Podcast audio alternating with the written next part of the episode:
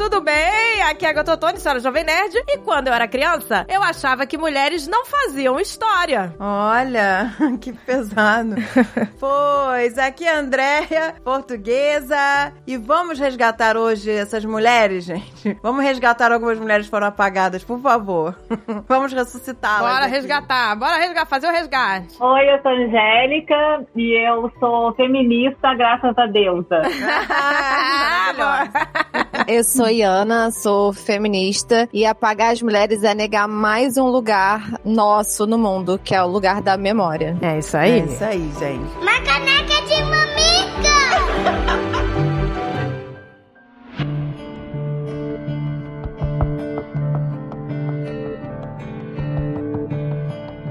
É um assunto, né, que a, a gente não faz ideia, né? Quando a gente vai pesquisar assim e tal. Gente, como assim? Eu nunca tinha ouvido, por exemplo, que a mulher do Albert Einstein também era cientista. Que também assinou vários artigos ou, enfim, teses, não sei. E não se fala dela, eu nem sabia que ela existia. É, inclusive, hoje a gente já tem documentos que mostram que provavelmente ela foi coautora da teoria da relatividade, e isso não está em livro nenhum, e ela não ganhou nada, nem o dinheiro do, do Nobel que ele ganhou pela teoria da relatividade. Então, assim, a gente vai sendo tirada da história mesmo quando a gente faz história, né? A- a- na verdade, as mulheres sempre estiveram na história, fazendo história, mas elas são apagadas da história, né? De diversas maneiras. É, o zumbi, o zumbi dos palmares. A esposa dele, a Dandara, ela foi tão importante quanto ele, entendeu? E não se fala. Na época da escola, né, não achava que mulher fazia história, porque era isso. A gente só conhecia, no máximo, Marie Curie. Pronto. E lamba os beiços, hein? É o que tem pra hoje, gente.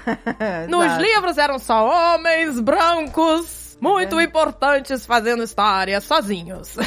É, e isso parte de quem tá no poder, né? Porque os homens, eles sistematicamente se homenageiam, eles se parabenizam, eles se admiram. Tem lá a mulher construindo história. Mas só quem é pensado é o meu semelhante, né? Se sou eu quem decido quem é importante ou não na história, eu penso dessa história o meu semelhante, que é o outro homem, e eu dou todo o crédito pra ele, no fim das contas. O que mais me espanta quando eu penso no poder é nome de rua. Isso sempre me pega. A quantidade de rua que tem nome de homem aqui no Rio de Janeiro, principalmente, eu sou do Rio. Nossa, só tem nome de homem. Por algum acaso, a uma rua da minha casa tem a Maria Quitéria. Mas é assim, quase nenhuma, sabe? É assim, e é isso, né? Quem dá o nome das ruas? Quem classifica os feitos? Os homens. Então você acha que eles vão dar. Os homens mal leem os livros escritos pelas mulheres? Vocês acham- que eles vão chegar e dar uma rua pra você? Tipo, pelos seus feitos, parabéns. Toma aí uma rua pra colocar seu nome e lembrar a sua história. É impressionante, assim. esse- isso é um, é um problema que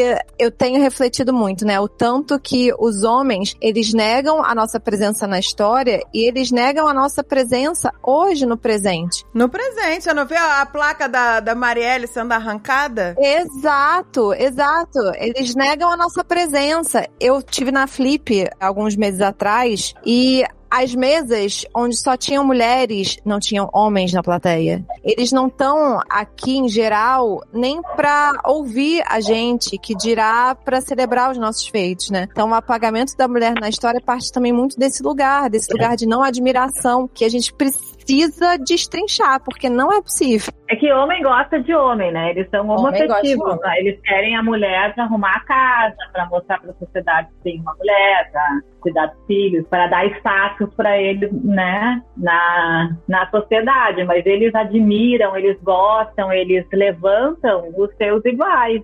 Né? Exatamente. Esse trabalho de fazer o homem olhar para as mulheres, a gente só consegue eh, se fortalecendo a gente, a gente olhando para as mulheres, porque a gente é criada também para olhar os homens. Então, o padrão é o homem branco, né, que performa heteronormatividade, mas assim, a gente também tem esse olhar, por isso que tem muita mulher também que apaga a outra mulher, que não dá força para outra mulher. Então, Exato. eu vejo assim que o caminho é a gente se fortalecer, porque ninguém vai fazer por nós, sabe? Eles não vão fazer. Eles, no máximo, dão uma migalha. Exato, exatamente. Então, E quando a gente pensa numa mulher apagando outra mulher, né? Quando você não quer dar, você não quer olhar pra sua amiga e dizer que ela é incrível, inteligente, maravilhosa, gata, bem-sucedida, você tá querendo é invisibilizar ela pra outros homens. Porque você não liga que as tuas amigas achem ela tudo isso. O problema em geral das mulheres é que outros homens olhem pra essa mulher e achem ela melhor que você. Então a gente vai lá pra competitividade feminina, pra um lugar que assim, enquanto a gente não sair da- dessa disputa pelo olhar deles e a gente não passar a se olhar, a se celebrar, esse lugar vai ser muito difícil de conquistar, porque é muito isso que a Angélica falou, assim. Eu acho que esse é um troféu que eles não vão dar pra gente. A gente vai se dar ou a gente vai tomar na marra.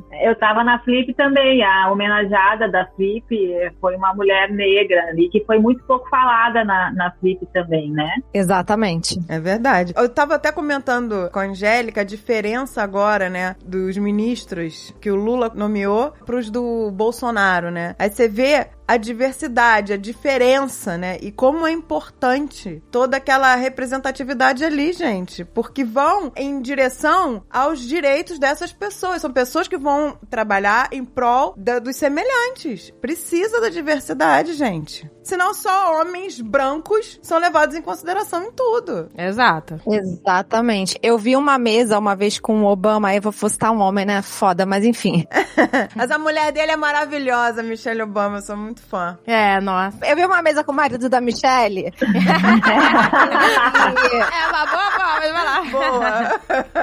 Eu vi uma mesa com o marido da Michelle Obama e foi muito boa, porque ele disse uma frase que eu nunca me esqueci, isso tem muitos anos. Ele falou: se você não tem uma mesa diversa, você tá cheio de ponto cego. Sim. E é isso, né? Se você não tem um ministério diverso, se os ministérios não estão ocupados por pessoas diversas, você vai ter um país, mais uma vez, por mais 10 anos construídos para homens, né? Por mais que eles tentem olhar os outros ângulos, assim, é muito difícil realmente. Como é que a gente vai educar, né, as gerações futuras cheio de ponto cego? construir história dentro desse quadro de que o mundo, por muitos e muitos anos, ele foi construído por homens para homens, e mesmo assim, um monte de mulher conseguiu entrar em brechas e construir história, mesmo assim, assim, isso é só um dos, um dos empecilhos que você tem, né? Tipo assim, um mundo que não é construído para você. Tipo, empecilho um. Aí, o segundo, ter reconhecimento, você consegue ultrapassar essa barreira. Você fez um grande, você tem um grande feito, você fez um grande estudo, você, você criou história. Você ainda tem o reconhecimento, é mais uma barreira. São muitas barreiras para você passar até chegar a ter o seu nome lembrado na história. Tem muitas vezes também que a mulher, no seu tempo, conseguiu, né, um reconhecimento, mas ela não fica nos livros, né? Tem, por exemplo, essa semana, foi essa semana, eu acho que saiu uma, uma matéria que a Mary Anning, que é a, considerada uma das primeiras paleontólogas, que ela era uma inglesa, né, que, que com 12 anos ela descobriu o primeiro fóssil e tal, uma mulher, assim, na ciência muito é, importante, e aí se descobriu que há quase 200 anos já tem um- uma biografia dela escrita, mas que foi que estava lá abandonada num lugar atrás. Então, assim, são muitas maneiras de apagar as mulheres, né? É não deixando elas chegarem, é ah, se apropriando da autoria, que acontece muito, que o homem pega a autoria da mulher, é não, não deixando ela míngua, e às vezes até tirando o livro dela da prateleira, sabe? Então, assim, é um jogo super sujo, e quando a gente vai estudar história, assim, o, o que me pega muito na história das mulheres é assim, onde a gente estaria como humanidade se a contribuição da metade da- das pessoas não fosse anulada, tirada, prejudicada. A gente, esses dias eu estava lendo também da irmã do Mozart, né? A, como é que é o nome dela? Era Mariana, uma coisa assim, Ó, A gente nem fixa o nome. Ela era um pouco mais velha que ele, ela tocava com ele, ela também se apresentava para a corte muito cedo. Ele queria ser como ela, porque ele achava ela brilhante. E ela, com 13 anos, foi colocada para casar. Casou com um homem muito mais velho que ela, que estava na idade de casar. Ele já tinha um monte de filho. Ela morreu assim, numa situação muito difícil de saúde e a gente não sabe, não ouviu nunca nenhuma música dela. Então, que músicas a gente ouviria, que quadros a gente ia admirar, que, que acesso a, aumento de patamar tecnológico e científico a gente não ia estar, de saúde, de tudo, se a gente não tivesse aberto mão da contribuição da metade da população a milênios, né? É triste. É muito triste pensar que a gente desviou a história pra pior. Que tristeza, né? Nossa. Né, gente? Não, você vê, isso você falou, né? Primeira barreira é você passar a barreira de, como a, a Angélica falou, ó, casou, né? Casou com 12, 13 anos, né? E aí já desvia, pronto, agora acabou. Você não vai estudar que nem o teu irmão, sei lá. Você vai ficar aí agora cuidando da casa. Então, primeira barreira. Aí a segunda barreira, consegui? Opa, consegui. Agora fiz alguma coisa. Ah, mas agora a gente vai apagar você. Não, e não vamos esquecer então, os traumas, é os traumas de casar aos 12 anos, é, né? É, não é? Os traumas Exato. de uma criança, né? Que de repente tá do lado de um velho, que era sempre assim, né? E sendo abusada. É assim, é muito absurdo. Gente. É muito absurdo. É muito. É... Não, e cuidando da casa e de tudo para que esse homem possa ascender socialmente. Então, assim, a gente tá sempre sendo suporte de homem, sabe? É uma coisa muito deprimente que eu acho que muita mulher também pirou, enlouqueceu e tal, porque na hora que você se dá conta disso, é horrível. Porque você vê que a sua vida, a sua existência vai pro lixo, entendeu? E que você está sendo jogada para trás, você está sendo menosprezada. Então, assim, por isso também que existe uma recusa de muita mulher ao feminismo, porque você tem que olhar para a realidade, a realidade não é boa, é ruim. É, exato. Exatamente. Quantos homens, como o Einstein, até como o zumbi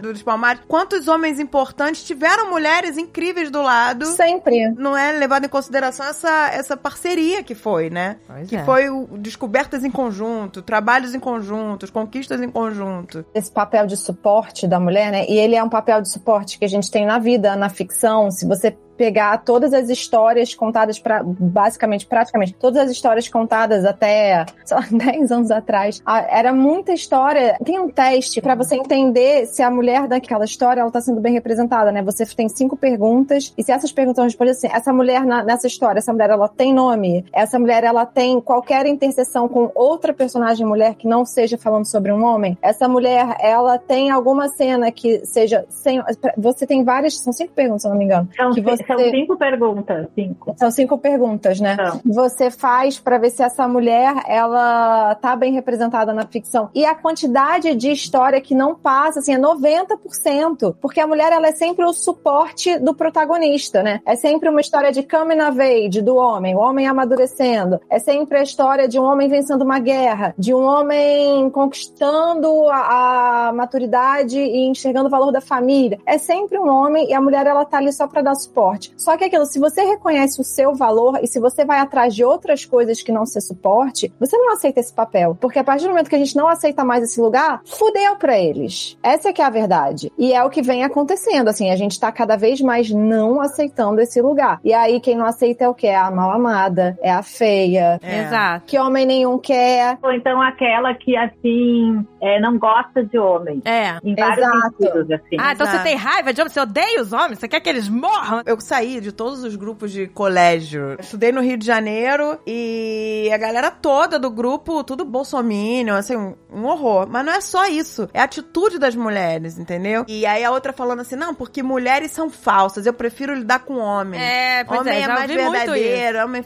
Não, Já ouvi muito isso. Gente, assim, e é aquilo, né? Quantas mulheres foram enganadas por maridos? Assim, eu acho que se você fizer uma, uma peneira aí na família, quantas mulheres ou perdoaram traição ou se separaram porque foram traídas? Assim, os homens, eles mentem sistematicamente e é a gente que é falsa. É, e a gente... mas É, é- mulher que é... fa- Eu que não sou confiável, meu filho. Não é? A gente ouviu a vida inteira aqui, mulher no volante, perigo constante, sendo que estatisticamente o maior índice de mortes no trânsito são causadas por homens. Exato. E, e- mas isso não é levado em conta, entendeu? Assim, aí fi- fica o estigma. E aí a gente acredita, a gente quando criança acreditava nisso, isso, né? Ah, eu nunca vou ser uma boa. É, o assim, homem tão faz boa barbeiragem e motorista. absurdos o tempo É. todo, mas aí, ok. Entendeu? Aí é engraçado isso, né? É porque é útil, né? Essa incompetência nossa em ser confiável, em dirigir, em gerir uma empresa, essa pseudo-incompetência que colocam na nossa cabeça, ela é muito útil pra gente não ir atrás do reconhecimento, pra gente não ir atrás da história, pra gente não ir atrás de é, realizar. Isso é muito importante pra eles. Então, eu acho que é isso que a gente tem que cada vez mais. Eu, eu tô tentando não usar muito essa palavra, mas ela é muito boa, por isso que ela virou clichê, que é desconstruir, né, essas ideias, assim, é muito importante. E se parar pra pensar, a gente cresceu comendo comida sempre feita por uma mulher. A maioria, vamos lá, 80, 90% das pessoas cresceram comendo pratos feitos por mulheres, né? E aí quando você chega nos grandes restaurantes, é sempre, geralmente, A maior parte. a maior parte é um chefe é- homem. Porque aí o chefe, aí ele pode. A, a primeira menina que ganhou o Masterchef, a brasileira, ela falou como foi difícil pra ela ir pra França, porque ela ganhou lá um curso lá no Cordon Bleu. E depois ela resolveu ficar mais tempo por conta própria lá, estudando, estagiando em restaurantes.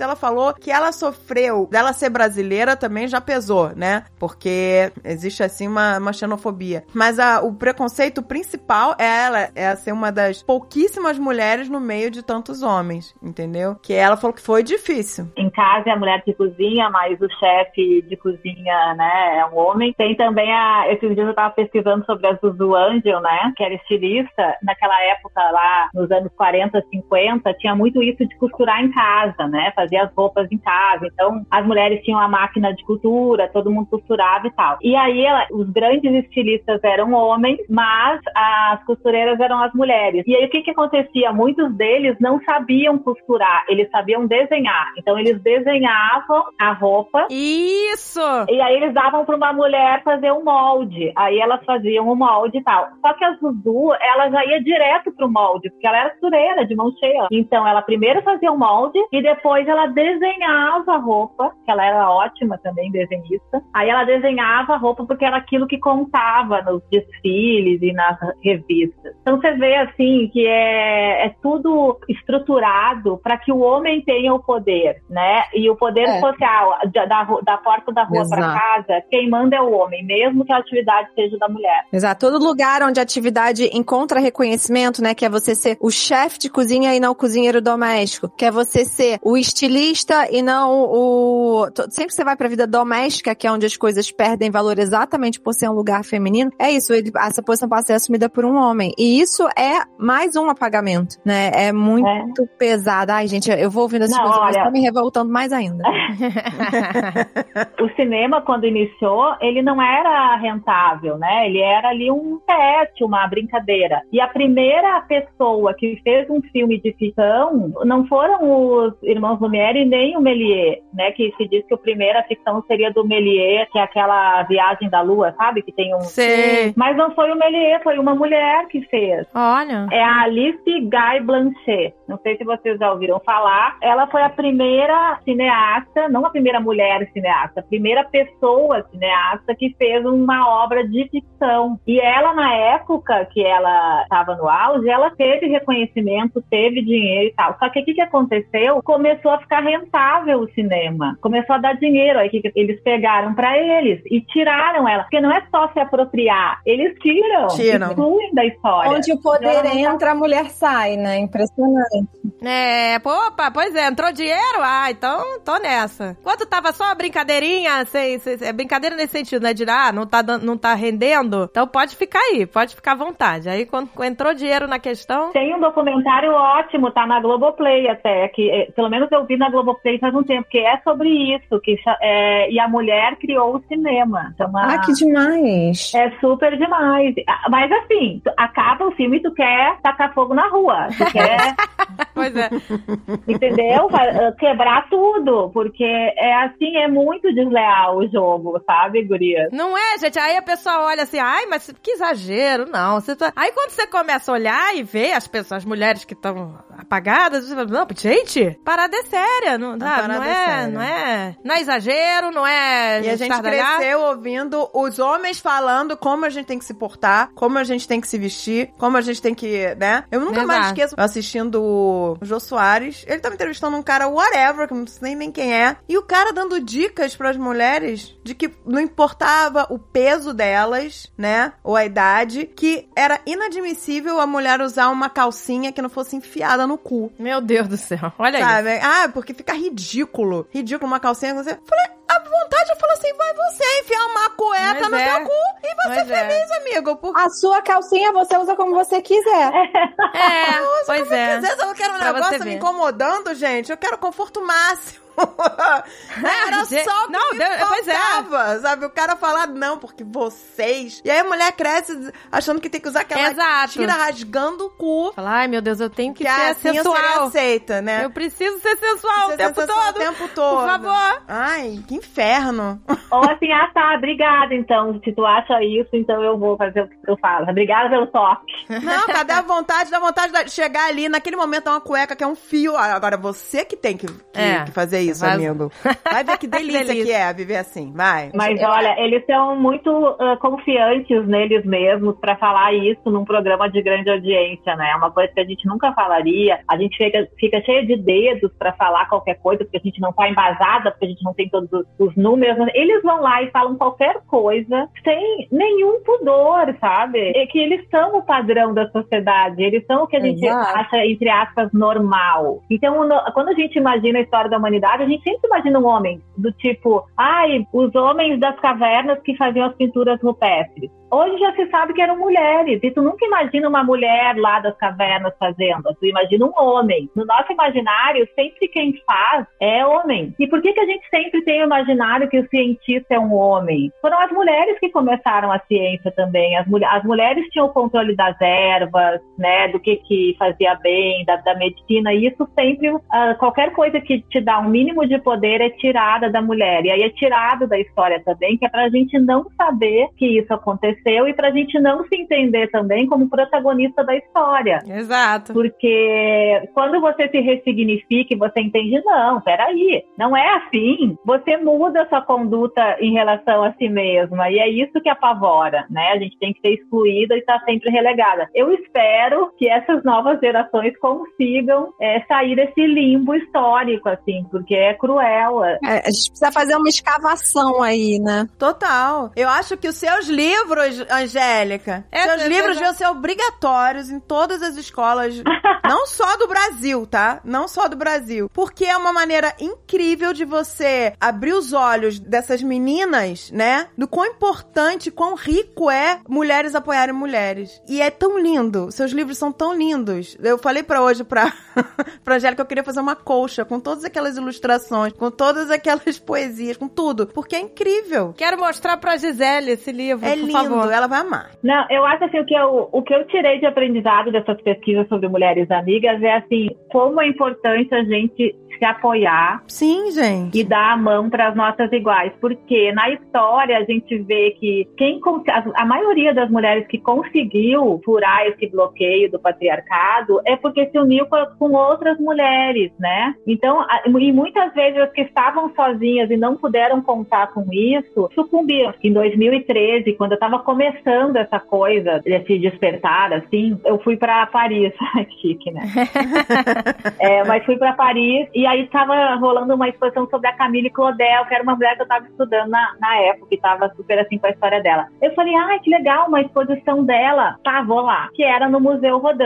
Onde que era a exposição da Camille Claudel? No Museu Rodin, que foi o cara que quebrou as pernas dela, entendeu? Que acabou com ela. Enfim. Aí cheguei lá, falei, ah, vamos ver, ó, sabe onde é? Ah, não sei se vocês já foram lá, mas é a, o Museu Rodin é na casa, né? No, na casa que ele, que era o ateliê. Sério, gurias, a exposição dela era num quartinho do. Era num quarto. Era tipo assim, do tamanho da sala aqui da minha casa, que é uma sala pequena. E estavam todas as obras dela, uma do lado da outra. Falei, gente, olha que coisa mais simbólica. Ela está num quartinho do Museu do Rodin. E aí tem muita teoria e pesquisa e tal, e estudo que fala que algumas das grandes obras do Rodin foram feitas a dois. Ela também estava junto ali, mas a autoria não- nunca vai ser comprovada, né? Enfim, ela passou os 30, não é assim, ó, um, dois, três. 30 anos finais da vida dela internada num hospício. Nossa. Sabe? É, no final, ela só pedia uma visita, ninguém foi visitar ela, nem o irmão, que é um escritor famoso, o Rodan nunca mais foi, deixaram ela lá. E por que, que ela deu uma surtada? Porque ela se separou do Rodan depois de ter feito um aborto dele, que provavelmente foi exigência dele. Aí ela se separou e aí ela conseguiu, porque na época, para fazer as esculturas, é, tu tinha que ter um bloco de mármore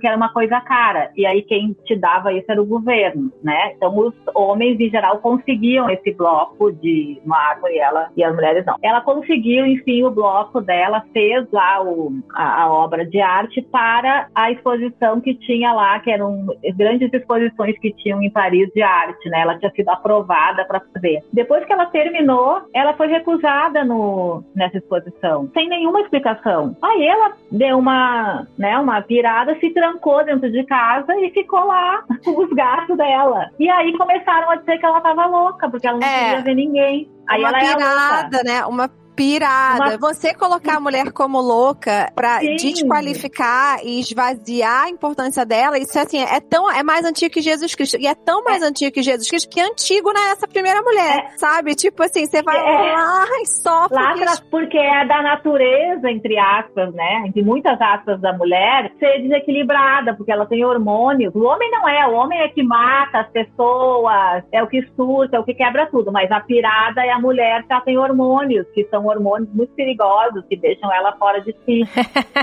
É, a mulher é um risco à sociedade. Então ela tem que ser internada. E aí os caras internaram ela. E ela ficou 30 anos presa O- numa. As mulheres são tidas como louca, como bruxa. Os hospícios de antigamente, onde você colocava as mulheres, eles eram, na verdade, eles não eram hospícios, né? Eles eram um grande depósito das mulheres que você não queria mais participando da sociedade, independente do motivo. Isso que eles viraram no fim das contas. Isso que eu falei da Antígona, né? Que tem aquela frase célebre que eu amo, até procurei aqui, porque eu amo muito essa frase, que é: Se disseres que ajo como louca, digo que só sou louca na razão de um louco. Eu amo isso. E você pensa na loucura real, né? A gente tem vários casos de, de pessoas que não estavam dentro desse padrão da normalidade, mas que produziram. Você pensa em Estela do Patrocínio, sabe? Que foi que ela é- era uma mulher negra que falava. Estela falava, falava, e das falas dela saíam grandes poesias, né? E hoje em dia, agora, você tá começando a ter um livro, outro falando da Estela do Patrocínio, tem o da Bruna Beber, que fala bastante disso. Você sai um outro depois, que eu não me lembro mais quem é a autora, mas você tem o Profeta Gentileza, por exemplo, que é um cara que talvez vá nessa mesma linha, e o Gentileza, ele nunca foi institu- institucionalizado, sabe? A Estela do Patrocínio, ela foi institucionalizada, ela morreu ninguém sabe quando, como, onde, e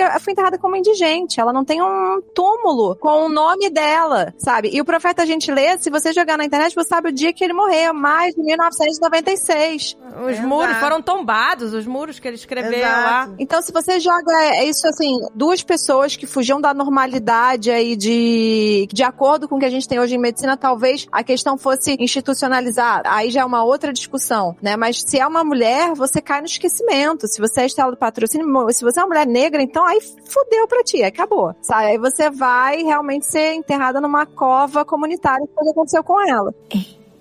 Olha, olha, olha quantos estão comigo. Você não vê a história da Harriet Tubman? É Tubman, né? Harriet Tubman, que libertou um monte de escravizados, Um monte. que lutou na Guerra Civil. A gente só veio saber dela agora, ninguém, ninguém sabia. Fizeram um filme recente. Aí virou filme e tal, estavam querendo mudar, é, né, a- o dinheiro aqui, a moeda, né, a- botar ela no- na nota de, Porque de não, tem, dinheiro. não tem mulheres na, nas Só notas tem homens brancos e tal. Então, assim, tipo, não fazia ideia quem era. E, por exemplo, essa aqui, por exemplo, ó, Ada Lovelace. Nunca ouvi falar da, de, de 1800 e, e pouco. É, a primeira. A que fez o logaritmo, né? Pois é, ela é considerada a primeira programadora da história. Em 1815 que ela nasceu, gente. Ela escreveu o primeiro al- algoritmo que foi processado por uma máquina. Quer dizer, quem é que fala dela? Não se fala? Eu gosto muito da Hipátia de Alexandria. Foi uma mulher que viveu no- mais ou menos ali nos anos 400 depois de Cristo. E ela é considerada a primeira matemática que se tem tem notícia, né? Que se tem registro. Ela foi uma mulher incrível. Ela era professora da Biblioteca de Alexandria. O pai dela era diretor e ela cresceu nessa coisa e aí ela virou uma grande professora. O que aconteceu com ela, para mim, assim, é uma simbologia do que acontece com as mulheres. Com um bispo, que hoje é considerado santo para a Igreja Católica, esse bispo instigou uma turba de pessoas enfurecidas que chamavam ela de bruxa, isso mil anos antes da Inquisição, e eles escortejaram ela com concha e o corpo dela foi destruído. Então é assim, tu destroça, sabe? Tu acaba com aquela mulher. E ela era uma mulher assim, que dava oratórias públicas, né? Porque ela tinha muito conhecimento, que ela atraía estudantes e pessoas de toda a região da Alexandria. Ela foi uma mulher muito importante nessa época. E ela foi, assim, eliminada, né? O corpo dela foi eliminado. A história dela não tem nenhum escrito dela que conservou. O que a gente sabe da história dela é porque alguns alunos dela, que viraram homens proeminentes na sociedade,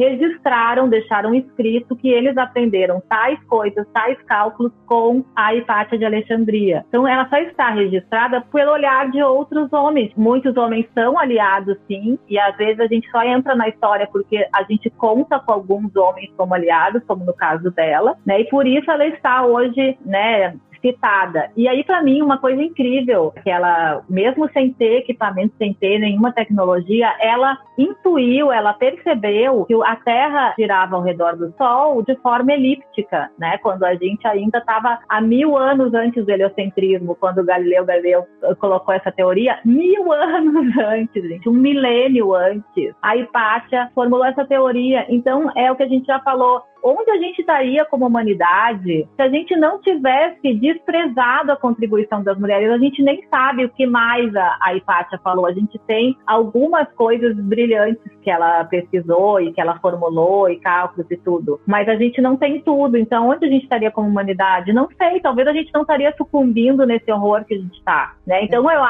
eu tenho a crença mesmo que para a gente salvar a civilização humana que está indo para o buraco, a gente está se auto destruindo, as mulheres têm que estar nos espaços de decisão política, de decisão científica, de decisão artística. No final do dia, são elas que fazem a diferença. Quando a gente passou por uma pandemia mundial, as mulheres líderes foram exemplos, entendeu? A ser seguidos pelo mundo inteiro. As condutas, tudo que elas fizeram foram replicados por outros países, entendeu? É surreal como faz a diferença a mulher no poder. Faz muita diferença pro mundo. Então é muito importante a gente educar homens também em relação a isso, entendeu? Sim, a gente não é uma guerra, não é a gente que propõe exterminar os homens. Quem, no decorrer da história, exterminou as mulheres foram os homens, não foi a gente que exterminou. Então, esse discurso que eles viram de que a gente quer anular os homens, é, a gente não quer fazer com eles o que eles fazem com a gente. Não é essa a proposta, não é vingança. Até poderia, teríamos motivos. Mas não é sobre vingança, é sobre justiça. Então, é, é muito ardiloso da parte deles inverter o discurso. A gente não está pedindo para eliminar homens, a gente está pedindo para estar junto na sociedade, né? E é, sobre é que... a Jacinda Ardern, que foi uma grande liderança na Covid, né? A primeira-ministra da, da, da, Nova Zelândia, ela acabou de renunciar porque ela não aguentou. Pois é, né, gente? Ela não aguentou, porque é difícil. Então, só para fechar isso que eu me lembrei, né, da Jacinda, porque isso também é uma forma de apagar a mulher. A mulher não aguenta. Por mil motivos, ela tem uma hora que ela sucumbe. É, e eu acho que é muito curioso, assim, é, pegando esse paralelo da Jacinda não ter aguentado, porque pra mulher é mais difícil. Eu sempre lembro do da história da mulher na literatura, né? Quando você pensa, por exemplo, Pergunte a Pó, que é um clássico do John Fante, é a história de um escritor que ele tá ali lutando para prosperar e é bem autoficção mesmo, né? A pessoa tá, tá, ele tá praticamente falando sobre ele ali e ele fala muito da indiferença que a indústria tem em relação a ele como autor homem. Indiferença, indiferença. A mulher, ela nunca encarou a indiferença.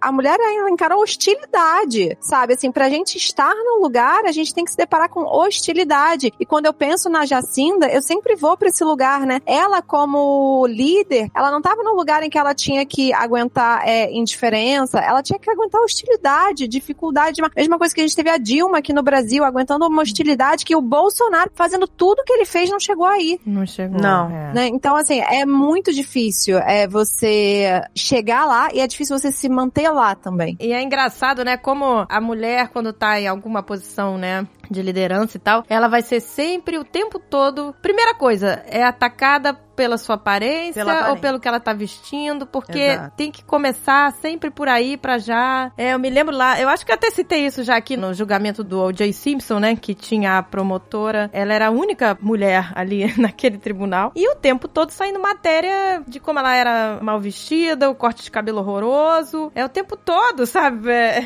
imagina que inferno você trabalhar assim, gente. E é engraçado que os homens, em sua maioria, são horrorosos, gente. Me desculpa, mas, sabe? E ninguém fica avaliando ele. Olha aqui. fica. Nossa. O, sa- o sarrafo pro homem, olha, eu vou falar, o sarrafo pro homem é muito baixo. Uma coisa que eu abri mão no meu vocabulário, na minha vida, na forma como eu lido com as minhas amigas é o, mas ele é tão legal. Sabe por quê? Porque foda-se. Nós somos legais, bonitas, inteligentes, sabe, estudadas, interessantes. E aí a gente tem que se, se, se, se achar ok com o homem. Ah, mas ele é tão legal. Ah, ele é feio, mas ele é tão legal. Olha, me desculpa. Não, legal é muito pouco. Muito pouco. Legal é o mínimo. É o mínimo, é o mínimo. Pra mim, ó, legal, inteligente e atraente, pro que eu acho atraente, porque o que é atraente é muito singular, cada um vai ter o, cada um vai ter o que te chama a atenção. Assim, e essa tríade pra mim é o mínimo pra eu ficar com um homem, sabe? Tipo, é, ele é bonito, ele é inteligente e ele é muito legal. Tá bom, chegamos no mínimo. O que mais você me oferece? Porque as mulheres levam muita coisa pra mesa. As mulheres trazem muito. As mulheres, elas são isso e mais outras 3 milhões de coisas. Ainda são responsáveis, ainda são parceiras, ainda são. Porra, sabe? Hoje em dia, eu tenho, assim, ó, eu vejo alguém passar qualquer pano pra homem, me dá um, sabe, assim, eu fico desesperada, porque para, para.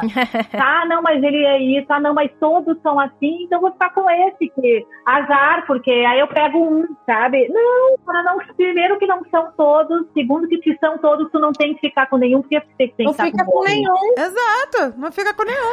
É Então não isso. fica com nenhum, vai trocar seis por meia dúzia? Não, então não troca se seis é ruim, troca seis por nada. É melhor ficar com nada do que ficar com mais ou menos, entende? Ou ficar sempre. Escutem isso, meninas. Escutem isso, que isso é muito importante. Ai, é tudo pra ter um homem, sabe? Hoje em dia a gente tem terapia, a gente tem acesso à informação. Exato. Não é que nem a geração dos nossos pais que nem sabiam o que, que era terapia, o que, que era psicanálise, o que, que era abraçar árvore, sabe? Que também é bom. Olha, olha, olha quantos estão comigo. A mulher ser competente, ser boa mãe, ser isso e aquilo, é uma obrigação. É, exato. E não o é homem, uma quando qualidade. ele é isso, ele é. Nossa! Ele é, vai pro altar, ele Vai é altar. enaltecido. Ah, porque ele é um pai, olha que incrível. Não. A mulher também é uma mãe maravilhosa, mas aí não é levado em conta. apagar o nosso nome da história, né? A história ser construída só por, por grandes feitos de homens colabora para essa autoestima delirante dos homens hoje em dia. Porque só eles fizeram. Então, se só eles fizeram, eles são incríveis. Exato, pois é. Isso. Exato. Olha, você vê como contribui, né? Eles já nasceram incríveis, sabe? E a gente, olha, quanta obrigação pra gente virar incrível. E, ó, Eu nunca tinha parado pra pensar nisso. É porque você, a gente se espelha, né? E a gente É. é, é motivado por histórias assim. Então eles têm muito mais motivos, É, né? E aí fico, nossa, gente, Pra eu se realmente. espelhar e Eu motivar. sou brilhante, meu Deus! que delícia! Porque as mulheres foram todas apagadas. exatamente.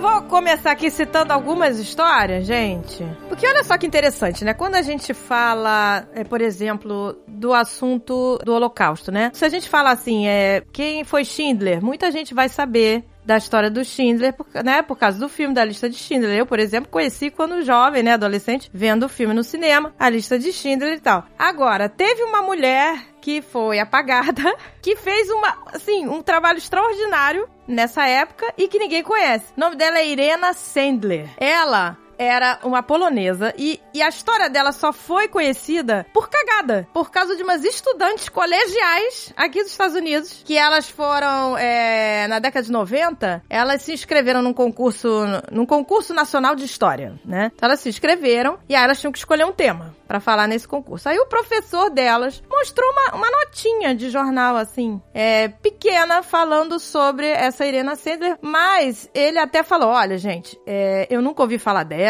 eu não sei se essa história é verdade. Aí elas, ah, não, peraí, então a gente quer, a gente vai saber se é verdade ou não. Então elas foram a fundo, porque era uma coisa assim, meio que uma coisa, nem sei se é verdade, gente, isso. Aí elas foram pesquisando e ela descobriu a importância dessa mulher, olha só. Inclusive, elas até encenaram uma peça sobre ela, sobre a, a Irena, né? E essa peça fez tanto sucesso que foi sendo reproduzida nos Estados Unidos, foi pro Canadá e até na Polônia, né? Chegou até lá também, as pessoas foram, né, reproduzindo a peça dessas meninas. Enfim, essa Irena, o pai dela era socialista, né? E, e sempre ensinou para ela a história de, de ajudar o próximo, de cuidar do próximo, independente, né, de, de religião, enfim. E aí ela, ela estudou literatura e se afiliou ao Partido Socialista. E aí na, na década de 30, quando o antissemitismo tava é, aumentando, né, inflamando cada vez mais, ela foi expulsa da universidade porque ela enfrentou um professor, que o professor é, obrigava os, os, alunos judeus a sentarem em local separado. Então ela foi lá e sentou junto com os judeus e falou pro professor: Hoje eu sou judia. Aí ela foi expulsa da, da universidade. E aí ela começou a trabalhar como assistente social e tal. E quando o, os alemães invadiram a Polônia em 39, um ano depois, né, na década de 40, eles começaram a mandar os judeus pros guetos. E lá na, no lugar onde ela morava, lá, onde cabiam, sei lá, 60 mil pessoas, eles colocaram meio milhão de judeus, né? Foram colocando, colocando, colocando até chegar a meio milhão. E aí o que acontece? Ela queria ajudar os judeus, mas ela tinha que descobrir como. Então, ela conseguiu, com o networking dela lá, ela conseguiu uma, uma credencial no gabinete sanitário. Ela dizia assim: não eu, não, eu não tô indo ajudar os judeus, eu só tô indo lá fazer inspeção, aquela coisa, né? Então ela tinha lá o crachá dela. E aí ela começou a falsificar um monte de documento e a, a mandar roupa, a levar roupa, remédio, comida. É, ela pegava do lugar que ela trabalhava, porque ela era assistente social, fraudava os documentos e levava comida, remédio para lá, para dentro do gueto. E lá dentro, depois que ela entrava, ela botava uma estrela de Davi. Então ela ficava andando, porque é um gueto enorme, né? Imagina, meio milhão de pessoas, um lugar enorme. Então ela usava a estrela de Davi, porque aí ninguém ia perguntar que, quem é você, o que, que você tá fazendo aqui, aquela coisa. Então ela botava e tal e se misturava na multidão. E aí, um ano depois, em 41, ela viu que tava morrendo muita gente dentro dos guetos, né? Porque a situação era péssima. Tava morrendo, tipo, 5 mil pessoas por mês dentro do gueto. E aí ela viu que tinha que fazer alguma coisa mais séria, assim. Mais séria não, uma coisa maior. E aí, o que, que ela, ela fez? Ela começou com as crianças, né? Ela começou a tirar as crianças de lá de dentro, escondida, né? Porque em 42 eles começaram a levar a galera pros campos de concentração. Então estavam saindo do gueto e indo e não, né? E não voltando mais. É. Então ela falou, gente, a coisa tá, tá piorando, eu tenho que fazer alguma coisa. Aí ela entrou lá pra um grupo clandestino, que é, o nome era Zegota, ela entrou pra esse grupo e virou ativista desse grupo. E com a ajuda de um monte de gente, ela começou a tirar um monte de criança de lá, crianças órfãs e até crianças que tinham pais. Convencia os pais, olha só, convencia os pais de tirar as crianças deles para que elas pudessem sobreviver, não ser levadas pro campo de concentração. E ela escondia, gente, ela escondia em saco de lixo, em saco de batata, dentro de caixão, no próprio casaco, em ambulância. Ela sedava as crianças menores para não chorarem, né? Escondia dentro de caixão. Enfim, ela escondia de tudo quanto é jeito. E assim, ela levou mais de 2.500 crianças para fora do gueto. Quer dizer, ninguém conhecia a história dela. Todo mundo sabe, não desmerecendo o Schindler, mas, né? Ninguém sabe da história dessa mulher. Exato. Enfim, ela e aí ela botava o nome verdadeiro das crianças dentro de uma garrafa, de duas garrafas, e ela enterrava para no futuro ela ver se conseguia é, encontrar essas pessoas, né? É, enfim. Ela depois foi denunciada, ela foi presa. Olha só, história de filme, gente. Ela foi presa e torturada, né? Quebraram os joelhos dela. Pra ela confessar, ela não confessou, ela não dedurou, ela aguentou.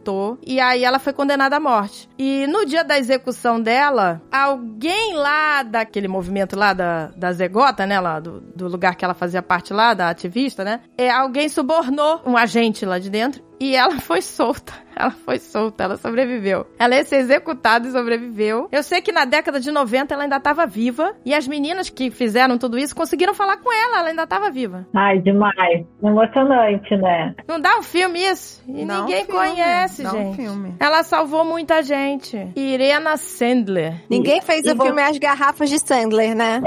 Não é? Não, pois é, não dava um filme bonito? As garrafas de Sandler? Exato. E você, como é que você chegou nessa história? Ah, eu fui pesquisando, gente, porque eu falei, eu tenho que começar a pesquisar, porque realmente, confesso que conheço pouquíssimas, né? Só acho que a gente aprendeu assim na escola e vendo em filme. Eu acho que todo mundo, eu conheço muito pouco também, porque é isso, né? Essa é a grande nós. questão, elas são pouco conhecidas. Elas são pouco conhecidas, então eu fui pesquisando mesmo, assim. Sabe quem que fez uma coisa parecida com ela? A Araci, mulher do Guimarães Rosa. Isso, Aracia. Fizeram recentemente uma série, né? É, contando a história dela. Bem incrível. Sim, ela salvou muita gente por um trabalho como ela era, ele, ele né, era diplomata e ela eles estavam fora do país. Ela fez exatamente isso, ela dava visto para que eles pudessem vir ao Brasil sem mo- mostrar que eram judeus, né? Não Exato. sabia. É, é emocionante porque elas fi- fizeram tudo isso sem apoio nenhum, provavelmente ouvindo críticas às vezes da família, é, sem garantia que iam sobreviver ao que elas estavam fazendo e sem garantia que alguém lembraria disso, não por ego, mas para que não fosse, não se repetisse de novo, né? Eu acho super emocionante até a forma que ela foi encontrada, né? A Irene que você está contando. Por meninas estudantes. Olha como é importante. Uma notinha que o professor falou, nem sei se é verdade, né? Pois é. É importante a gente ir a fundo, porque ainda tem muita coisa pra gente saber que foi abafada, que foi apagada, que foi ignorada. Ainda tem muita coisa Não por aí é que a gente não surreal, gente. Não é surreal. Até aquele também, aquele filme que, que, que ficou famoso, Estrelas Além do Tempo, que eu também não conhecia a história das, das três cientistas matemáticas, né? Negras. E é tão interessante, né? Porque você vê, elas tiveram um papel tão importante, inclusive uma delas morreu em 2020, com 101 anos. Adiós. Recebeu lá uma condecoração do Barack Obama, que é a maior condecoração aqui dada pra civil, que é a Medalha da Liberdade. É, antes de morrer, né? quer dizer, ela tinha 98 anos quando ela recebeu. Enfim, ela, ela deu outras contribuições também, assim, elas foram crânios, né? E a gente só conheceu por causa de um filme. E, inclusive, acho, Você acho importância interessante... também da arte, né? Não é? Contar as histórias, porque a gente fica sabendo. Fica sabendo. E sabe o que eu achei interessante? Que no filme tem um personagem, não sei se vocês lembram, do Ed Harris. Eu não lembro o nome do personagem dele, eu lembro, né, do nome do ator. E esse personagem, ele não, ele não existiu, pelo menos dessa forma, ele não existiu. E tem uma cena muito forte, no, no- marcante no filme, quando ele pega... que- lembra que elas tinham que andar meia hora pra poder ir no banheiro? É, o banheiro. né, na NASA, porque não tinha banheiro pra pessoas negras lá dentro de onde elas trabalhavam. E aí tem uma cena que a Ed Harris vai e ele quebra o banheiro, a placa do banheiro lá, somente branco, sei lá, pra deixar elas é, usarem o banheiro. Essa cena é mentira, ela não existiu.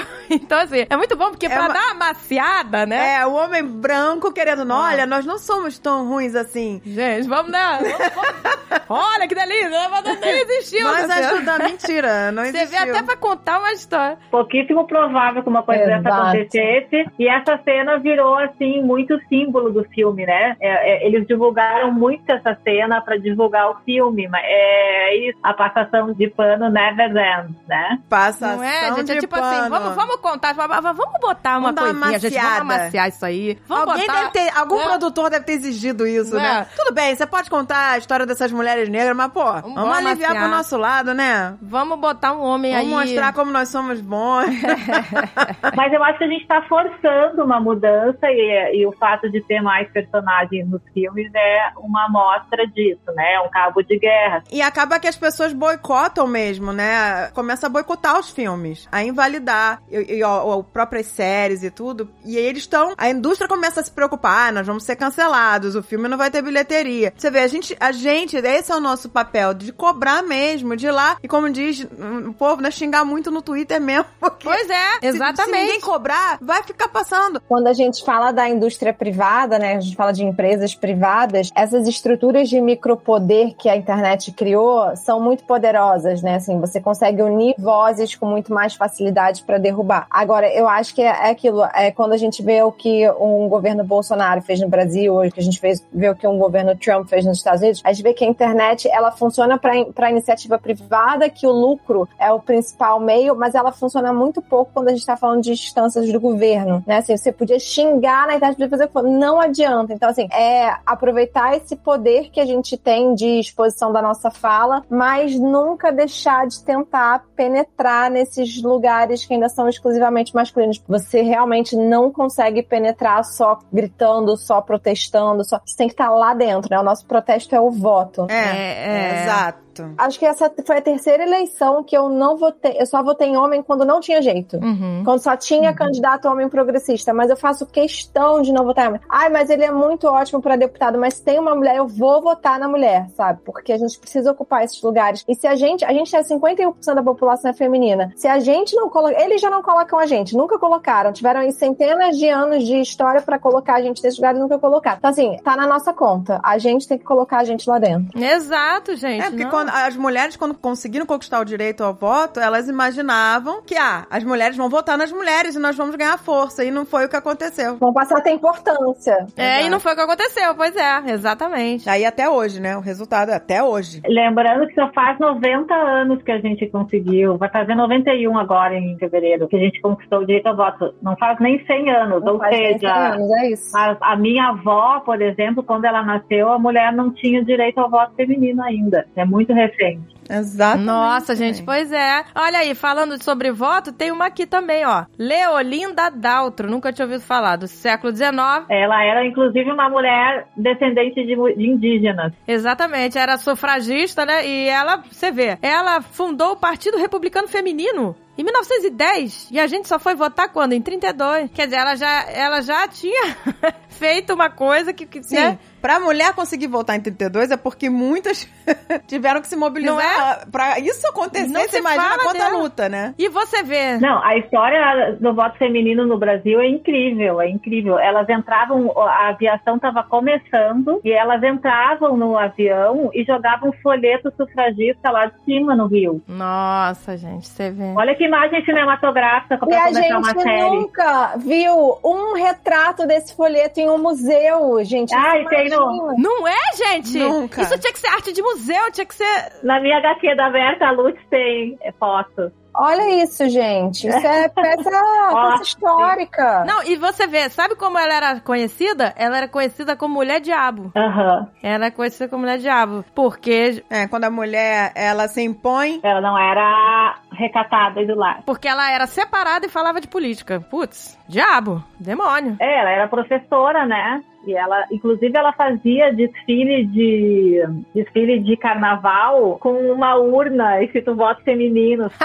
Que legal. Ela era incrível, a Leolinda era super legal. E teve um protagonismo muito grande das mulheres nordestinas, isso é preciso ser dito sempre, porque é outra camada de apagamento, a gente acha que só as mulheres aqui do Sul e do Sudeste fazem alguma coisa, mas o voto feminino no Brasil, ele foi conquistado muito por causa das mulheres do Rio Grande do Norte, mais especialmente falando, que tiveram a vanguarda nisso daí, aqui no Brasil. Inclusive a Leolinda. Eu acho que ela era do Rio mas não tenho certeza. Mas ela foi uma articulação que elas fizeram e a gente conseguiu conquistar o direito ao voto feminino aqui, por exemplo, antes da França, foi 44, a Suíça foi em 1971. Meu Nossa, Deus! Gente. 71! Em 71. Então o Brasil ele saiu relativamente na frente nisso, mas a gente perdeu. A gente está atrás na representatividade feminina no Congresso Nacional, que é 15% agora esse ano, né? 16, não sei. A gente está atrás de países em que o voto feminino foi conquistado muito depois. A nossa representatividade feminina é vergonhosa, é pior que a Arábia Saudita. Gente, que isso? Nossa, gente. Pra você E olha ver. o tamanho do Brasil, né? Olha, olha, olha quantos estão comigo. Agora você vê, olha aqui mais uma, hein, que eu descobri.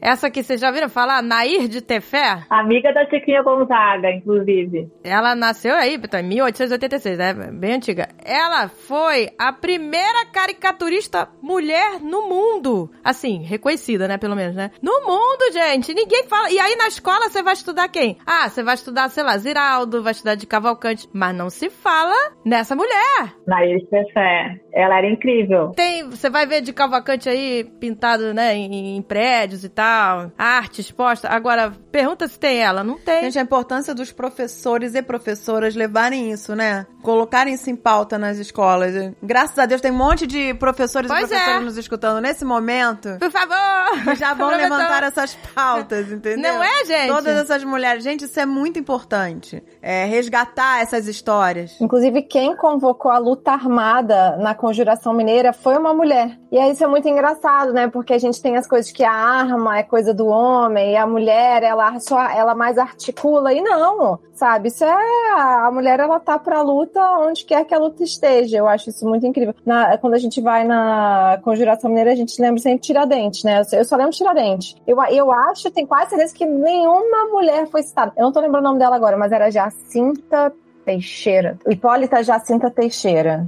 Ela que recrutou a luta armada na Conjuração Mineira. Então, assim, a gente tem mulheres representando força física até, fo- força é, armamentista, não sei como se, se, se, se isso é um termo ok, mas eu acho que é importante a gente colocar as mulheres também nesse lugar de força, de força ostensiva, porque a gente ficar na articulação, eu acho que também é um jeito de deixar a gente num espaço reservado. E eu acho que quanto mais lugares a gente ocupa na história, principalmente os mais reservados ao homem, mais relevante a gente torna a nossa presença em todos os lugares. Ah, com certeza, exato. E você vê, pra essa Nair de Tefé, ela estudou na França e voltou pro Brasil depois. E aí, o que, que ela fez? Ela a- adotou o pseudônimo de Ryan pra poder fazer as caricaturas dela. Pois Então é. ela fazia e todo mundo achava que era um homem. Ah, que legal, que Mas delícia. não só com caricaturista, como com escritoras. Artistas, porque- pintores, né, que Exato. Não, e às vezes assinava o nome do marido. Tem um caso que eu acho incrível. Margaret King. Ela era mulher do Walter King e ela fazia. Lembra uns desenhos que foram muito famosos, acho que na década de 60, que eram uns anjos com os olhões, assim. Sim, foi feito o filme dela. Ah, sim, verdade. Filme. Eu não vi o filme, que foda. Eu não vi também. Pois é, eu quero foi ver. feito o filme, muito bom. E ela aprovou no tribunal desenhando, porque o marido dela até o fim falou: não, eu que fiz esses desenhos, eu que fiz. E ela viveu em condição análoga à escravidão, né? O filme é do Tim Burton. Ah, é? Olha que máximo! Ai, gente, eu tenho que ver esse filme. Eu Com nunca aquela vi. atriz que você adora que fez a Gisele. A princesa Amy. Adams? É Amy Adams. Ai, adoro. Eu vou ver esse filme. Ai, eu amo Tim Burton, amo ela também. Eu lembro dessa história que quando eu li há muito tempo ela ficou na minha cabeça porque a mulher teve que provar no tribunal, assim, ela teve que desenhar, sabe? É, é muito. Quando a gente. É a mesma história do estupro que a gente tá vendo agora do jogador de futebol, que eu não Ah. quero falar o nome. É, você tem que provar quase que ali na carne, né? Tipo, você tem que desenhar pra provar a tua palavra. Você tem. Porque todas as provas são, estão sempre contra você, mesmo que elas estejam a favor. Então é aquilo, a, a mulher que foi estuprada, ela tinha a câmera de segurança, ela tinha segurança, ela tinha o relato das amigas, ela tinha o relato dela, ela tinha um exame médico, mas ainda assim, ela, duvidaram até o fim que ela tinha sido estuprada. Mesmo caso a Margaret King. Ela, tipo, teve que ir lá provar desenhando, senão ela não ia conseguir ter o, o nome dela registrado na história. Muito complicado isso, né? É- é- são aqueles obstáculos que a gente falou no início. E ganhar pela, pelo trabalho dela. Que quem ganhava tudo era o marido. Meu Deus, gente. O marido lucrava porque ele, que, que ele foi- a partir dali que surgiu essa coisa de nem todo mundo tem dinheiro pra ter uma obra de arte, mas todo mundo consegue comprar um print daquela obra, né? Então, o que fez a diferença na, na época do caso dela foi isso, que a, a arte dela se tornou acessível, né? Pra todo mundo podia ter. Popularizou, né? É, um, um- um quadro dela sem ser o original, né? É, porque eles vendiam, o- lucravam com os prints da- das obras dela. E só, eles não, né? O marido que lucrava tudo, que tava no nome dele, né? Ele era como se aquela arte completamente, você vê, feminina fosse dele, né? é, ridículo. E ela teve que provar realmente. Gente, que loucura. Desenhando. Agora, assim, como é história, né? não- a gente não, não, não- tem medo de dar spoiler porque a história é real. Então, ela teve que ir no tribunal, mas aí o, marido teve que desenhar também pra ver quem era. Quem sabia desenhar? Aham, é, o juiz falou, então é, desenha, você e ele também desenha, vamos ver de quem que de fato são essas obras. E aí ele, ele alegou, ai não, não tô muito bem, não, não, não vou desenhar, não sei o que, e aí ela foi e desenhou, e pronto, estava ali provado. Exato. e ele nem era desenhista? Ele era muito menos talentoso do que ela. Gente, que hor...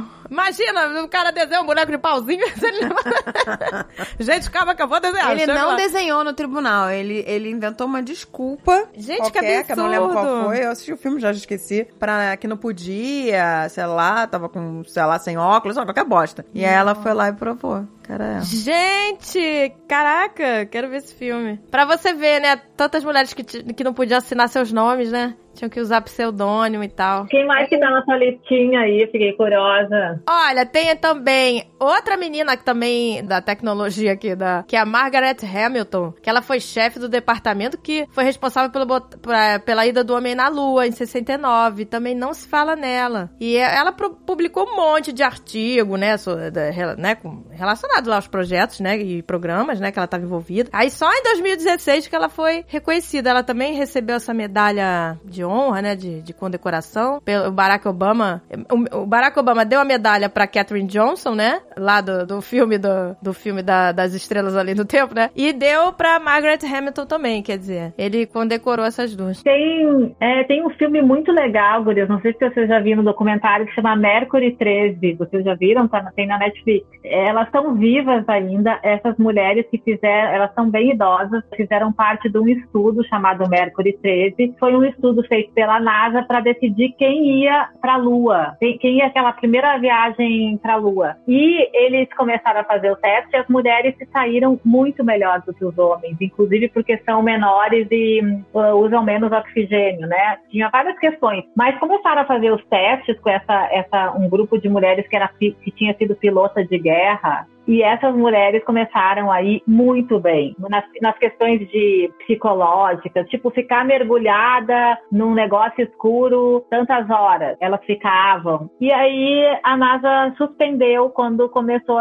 a, ver que a, deveria ter uma mulher que deveria ter ido para a Lua. É, Que seria- e aí a, loucura! Meu a Deus! NASA cancelou. E essas mulheres, né, na hora que fizeram o documentário, estão, estavam vivas. Acho que uma já morreu. Gente, como é o nome mesmo? Mercury 13. É ótimo esse documentário. Até vou pôr. Nossa, quero Nossa, ver. gente, é bom que a Vamos gente aqui vai aprendendo aqui. muita Mercury coisa. 13. Olha aí, Nossa. Mercury 13. Mer- Eu vi na Netflix. É. Não, que você imagina, gente? Década de 60, as pessoas falam, "Que- como assim? Sabe botar uma mulher? E ela fala, e tem umas falando, gente, eu queria ir, sabe? E, a, e uma das que estava indo melhor era uma mulher que tinha tido oito filhos. Nossa! Nossa. E aí eles diziam, ai, tô dando spoiler, mas aí vocês cortam, né? Se precisar. Não, mas não é spoiler, é Ah, vida mas real. é vida real, gente. Vida real não tem spoiler. Vamos falar. Esse primeiro voo aí particular que foi pra órbita e desceu, sabe? Foram quatro pessoas. Isso, Sim. foram quatro pessoas. Uma das que foi é uma das, dessas mulheres que tá viva ainda. Ah, que legal! Sério?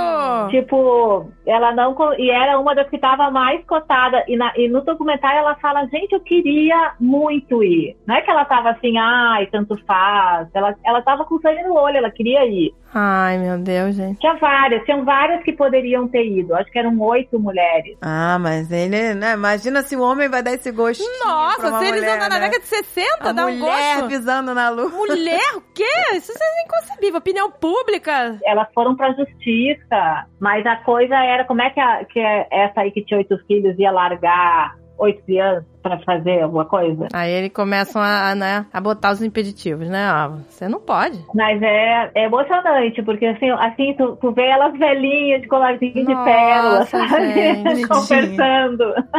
Que e coisa de novo a linda. gente volta, porque a Angélica colocou no início da gravação, né? É, o que não teria sido do mundo se a primeira pessoa a pisar na Lua tivesse sido uma mulher, porque pros- principalmente nos Estados Unidos, esse pisar na Lua foi muito emblemático, Foi. foi, um símbolo de poder muito grande. Exato. Né? Então, o que não teria sido? Qual, qual influência não teria tido em toda uma geração que viu isso acontecer? Os Estados Unidos já teve o- um presidente negro, coisa que o Brasil nunca teve, mas ah, uma mulher nunca teve, né? Pois é, nunca teve uma mulher. O Brasil, quando conseguiu uma mulher, tiraram ela de lá. Exatamente. A mulher Exatamente. tomou posse do lado da filha, ainda sem marido, duas vezes. É muita afronta. É muita afronta. É, gente. ah, muita, muita afronta. É muita afronta. ser reeleita, nossa. Mas, gente, eu acho que, eu acho que demos aqui uma pincelada boa. Tem muito mais mulheres Tem pra gente. muito mais, Vamos gente. gravar outros pra falar Vamos mais, gravar, se você- mais histórias que a gente precisa conhecer. Precisa conhecer, gente. É, olha, é- é, a gente tá aprendendo aqui também, tá? Não- A gente É, pra tá gente- aprendendo. é. Estamos aprendendo pra gravar e queremos continuar pesquisando. Se você botar aí, você vai ver um monte, gente, de mulheres. A gente citou algumas aqui. E eu acho que isso é o que a gente pode fazer pra tentar reverter todo o dano que esse apagamento causou. É resgatar, é escavar a história e trazer essas mulheres de volta pro lugar de onde elas nunca deveriam ter saído. Vamos escavar. Eu gostei disso. Vamos escavar. Eu quero Vamos. todo mundo escavando, gente. Vamos cavar, gente. Peguem suas pás e vamos escavar. Vamos. Você, se tiver qualquer história que tá ouvindo pra contar, manda pra gente. Manda pra É, gente. manda que a gente quer saber. Bora Voltar escavar, gente. também. Vamos escavar.